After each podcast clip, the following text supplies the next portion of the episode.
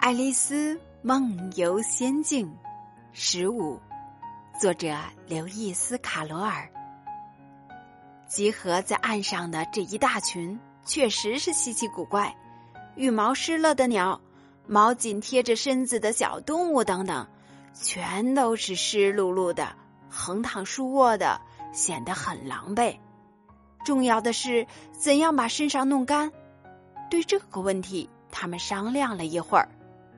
过了几分钟，爱丽丝就同他们混熟了，好像老相识似的。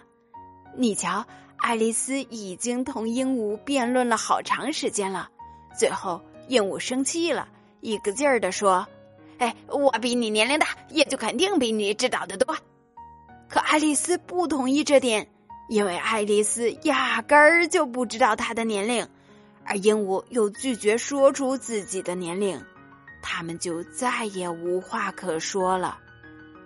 最后，那只老鼠，它在他们中间好像很有权威似的，喊道：“你们全部坐下，听我说，我很快就会把你们弄干的。”他们立即就都坐下了，围成一个大圆圈，老鼠在中间。